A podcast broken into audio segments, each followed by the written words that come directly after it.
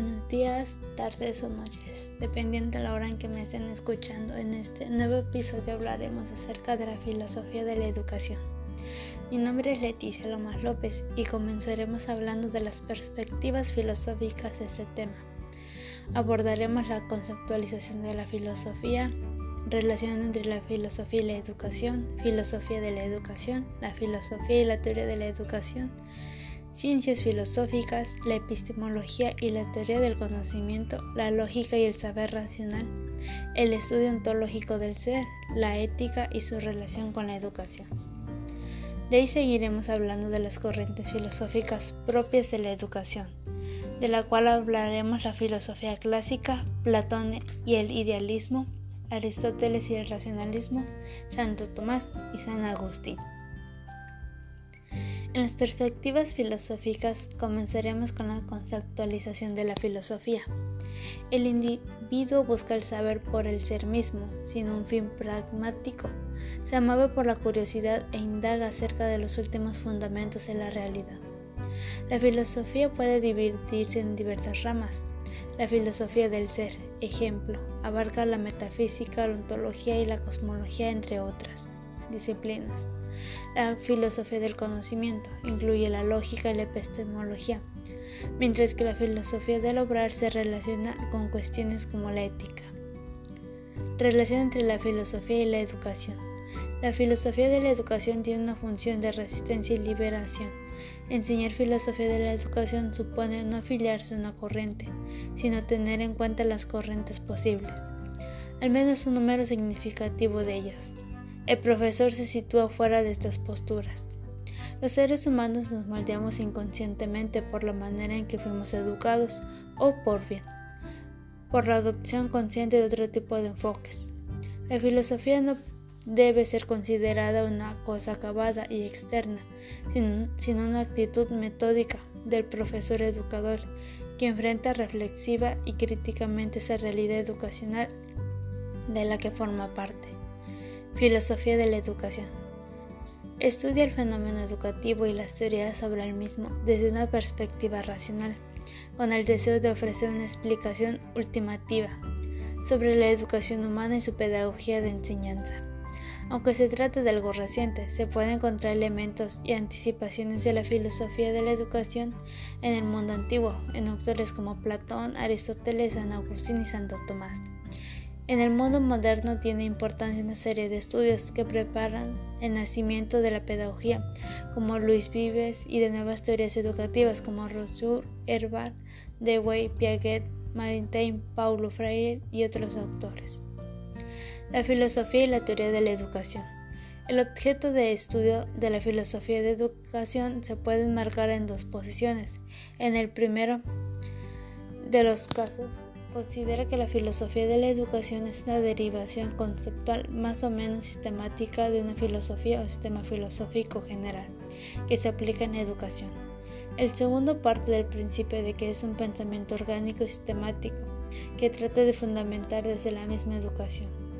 Las funciones de la filosofía de la educación permiten conceptuar la educación y la formación de médicos como un fenómeno social complejo, teniendo como principio que la formación de un nuevo médico debe partir de su esencia y existencia propia. Ciencias filosóficas. La filosofía de la ciencia investiga el conocimiento científico y la práctica científica. Se ocupa del saber, entre otras cosas, cómo se desarrollan, evalúan y cambian las teorías científicas. En pocas palabras, lo que intenta la filosofía de, la ciencia es explicar problemas tales como naturaleza y la de las ciencias filosóficas, relación de cada una de ellas con la realidad, como la ciencia describe, explica, predice y contribuye al control de la naturaleza, formulación y uso del método científico, tipos de razonamiento utilizados para llegar a conclusiones, implicaciones de los diferentes métodos y modelos de la ciencia. La filosofía de la ciencia comparte algunos problemas como la Nosología, la teoría del conocimiento que se ocupa de los límites y condiciones de posibilidad de todo conocimiento. La epistemología y la teoría del conocimiento. La epistemología estudia las circunstancias históricas, psicológicas y sociológicas que llevan a la obtención del conocimiento científico y los criterios por los cuales se lo justifica o invalida. El conocimiento es un fenómeno con múltiples aspectos.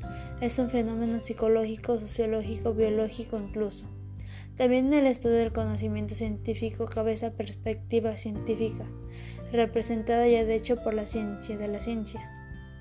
La concepción realista parte del supuesto de que el mundo conocido es exterior al sujeto y de que constituye un, constituye un ideal de nuestro conocimiento al adecuarse con una realidad previamente dada.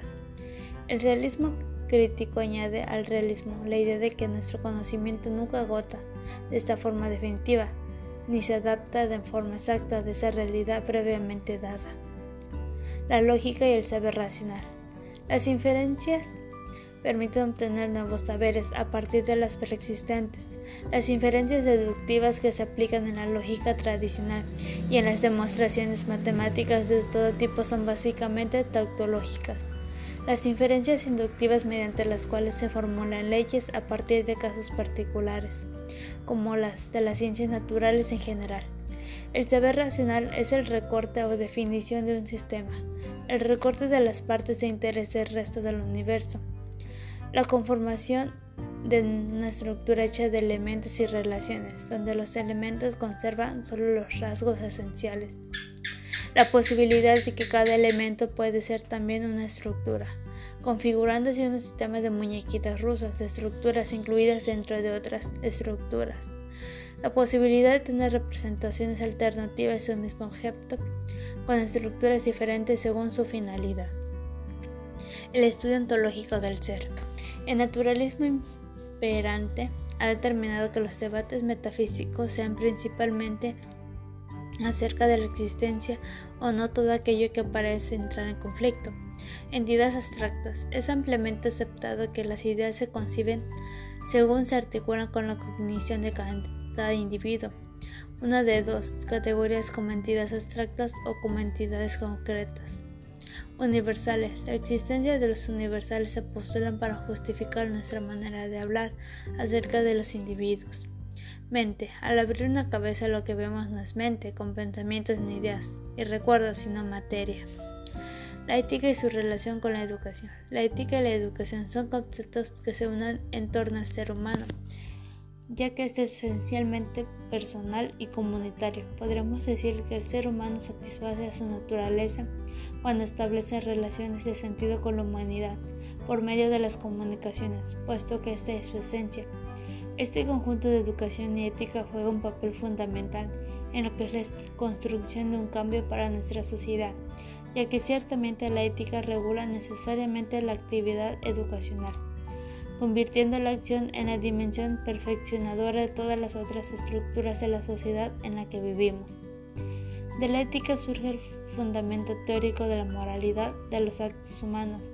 Sin embargo, la moralidad, una exigencia que ha derivado de las costumbres de los pueblos y se impone por la conciencia moral nacida de esas costumbres.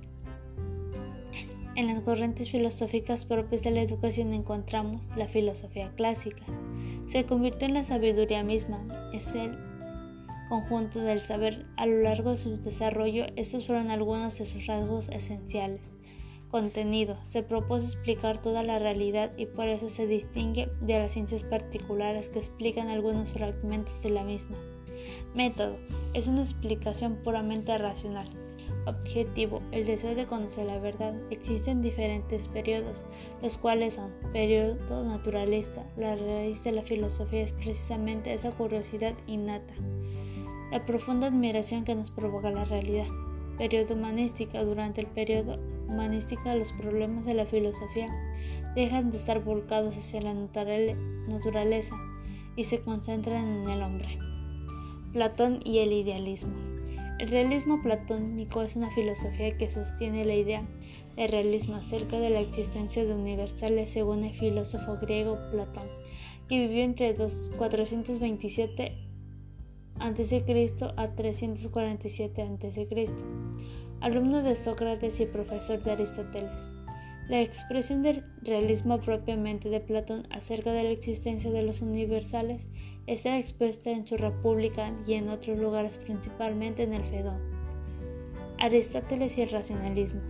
El papel de la razón en la adquisición de conocimiento. El racionalismo sostiene que la fuente de conocimiento es la razón dada por Dios y rechaza la idea de los sentidos, ya que nos pueden engañar. Defiende las ciencias exactas, en concreto las matemáticas. Llamamos racionalistas a toda posición filosófica que prima el uso de la razón frente a otras instituciones como la fe, la autoridad, lo irracional, la experiencia empírica, etc. Es racionalista todo aquel que cree que el fundamento, el principio supremo es la razón. Santo Tomás fue el más importante intelectual de la Alta Edad Media, el hombre que integró el sistema filosófico de Aristóteles, el concepto de la ley natural y la teología y ciencias humanas, a quien escribió numerosas obras, empezando por sus comentarios a las sentencias de Pedro Lombardo en la década de 1250. San Agustín. La filosofía fue para San Agustín el amor y esfuerzo del alma entera, hacia la sabiduría y hacia la verdad. Sombra, su obra profundamente unitaria expresión auténtica de su vida. Su diálogo con el pensamiento antiguo le llevó a una integración con el cristianismo en la dinámica de su propia filosofía. Con esto hemos concluido nuestro podcast. Gracias por escucharme con este gran tema. Nos volvemos a encontrar en, nuestro, en otro nuevo episodio. Adiós.